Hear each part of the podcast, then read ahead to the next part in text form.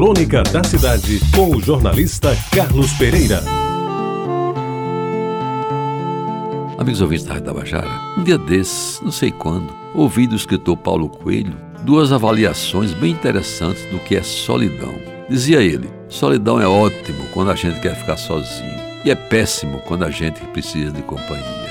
Embora eu não seja um admirador da obra do festejado e polêmico escritor, que já vendeu milhões de livros pelo mundo afora, tenho de concordar com ele, com o que ele disse. Em verdade, há momentos em que estamos no meio de centenas de pessoas, meio a conta-gosto, quando queríamos mesmo estar sozinhos. E aí o fato de haver tanta gente por perto, o certo é que estamos em completa solidão.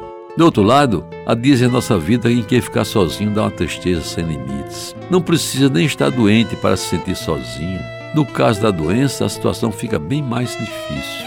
Qualquer pessoa, enfermeira ou não, médico ou não, qualquer pessoa, enfim, é boa companhia, até para não dizer nada, até para não fazer nada. Apenas para fazer companhia. Isso parece o bastante. E às vezes até falar atrapalha. Interessante como em dias de grandes festas, como Natal, Ano Novo, Carnaval ou feriadões, esse sentimento de solidão me assomam e eu não tenho como fugir dele.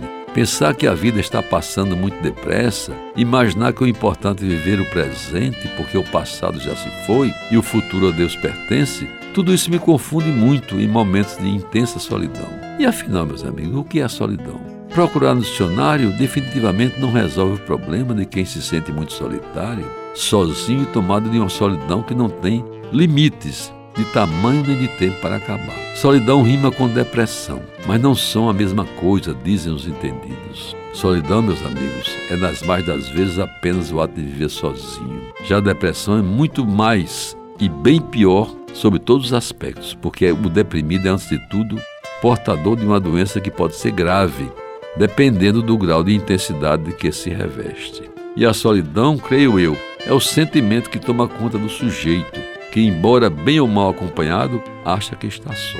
Neste caso, o remédio é procurar o psicanalista, deitar no sofá, contar tudo que pode contar, tentar ajuda e buscar um jeito qualquer, custa o que custar, de sair da solidão.